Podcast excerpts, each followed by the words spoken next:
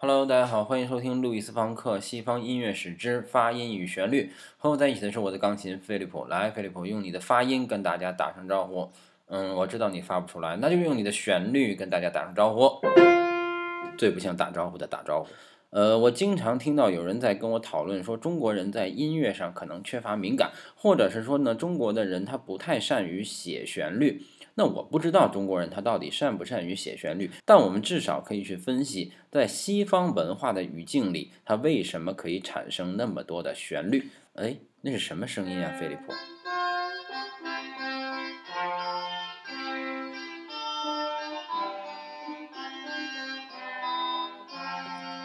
是谁吹起了号角？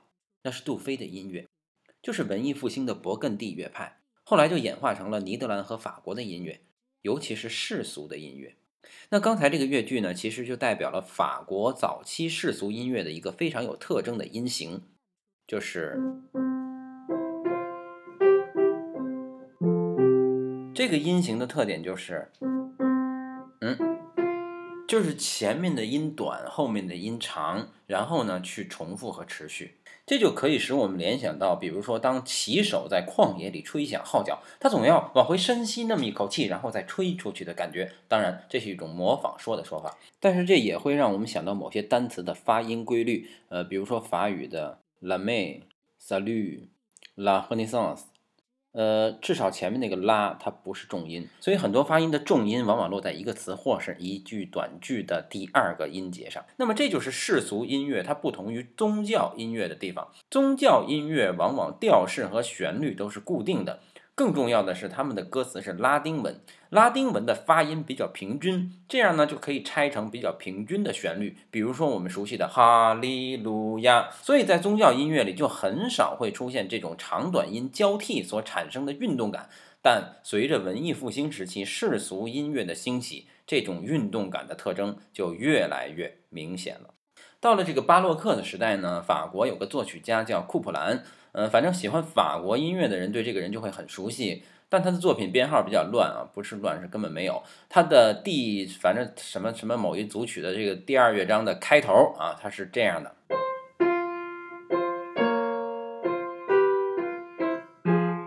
你看它这个结构，它总是短长短长的。如果单听它上面这个声部呢，是这样。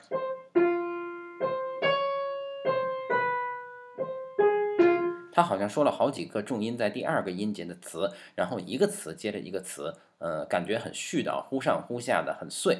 但是它下面这个声部呢，就好像对上面这句总结一下就完了，所以很像一男一女在一起的感觉。呃，但不管怎么说，他这一句话是说完了。然后呢，巴赫写的那个法国风格组曲，也叫法国组曲，他就受到了很多库普兰的影响，或者说干脆他就用了库普兰的旋律。嗯，比如说刚才那个旋律，它就被巴赫用在了这个法国组曲的第三号里的末乐章吉格舞曲里。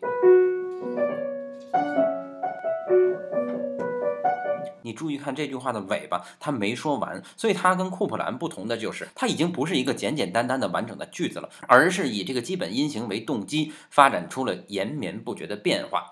所以巴赫就是用这种方法对付法国人的。比如说有一次，一个叫路易的法国钢琴家，他来和巴赫比赛，他弹了一首曲子，于是呢，巴赫就把这首曲子又弹了一遍，并且即兴的写了很多段变奏，然后呢，就提出第二天再比一场，双方各出一个旋律，然后互写变奏。呃，结果这个路易当天晚上就趁夜逃走了。等等等等等等等等。虽然这只是一个故事，但它至少让我们感觉到西方音乐史上的很多旋律来自于对主题的变奏，而主题往往来自于对音节的模仿。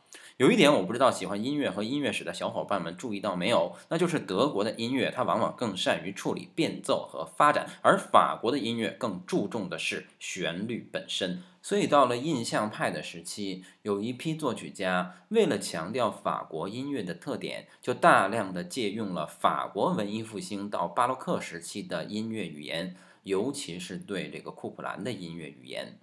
那拉威尔就写过一套组曲，叫《库普兰之墓》，这里面他的这个第二首也是借用了刚才的这个旋律，但是呢，我们可以清楚的看到，它的重点就不是要对这个旋律有什么发展，而是要用情感去修饰这个旋律本身。嗯，比如。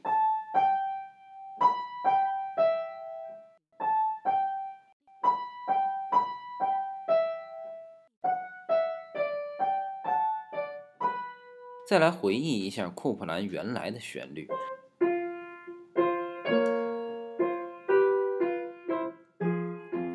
它的低音声部是，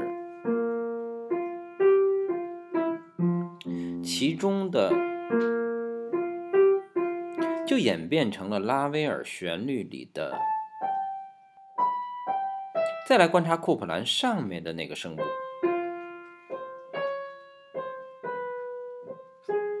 假设拉威尔的旋律写成这样。就完全模仿了这个旋律，但是就和下面的这个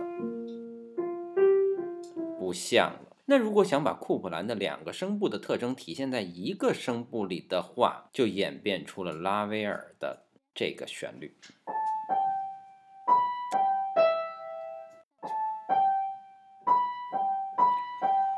呃，这个旋律还有一种从高处往下落的感觉。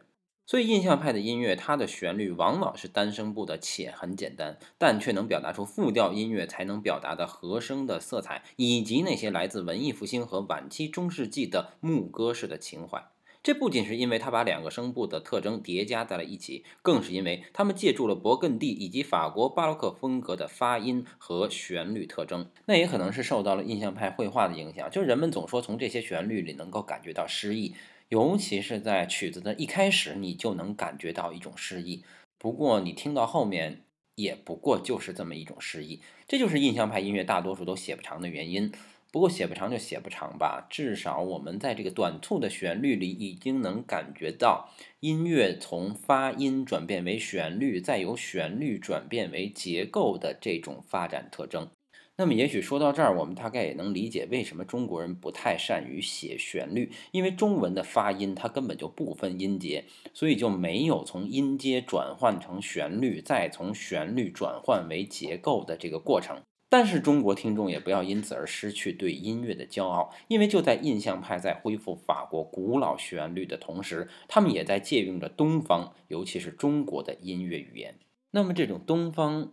尤其是中国的音乐语言构造于怎样的基础呢？这个我们下次再说，或者是下次也不说。嗯，来，菲利普用库普兰的语言跟大家说再见。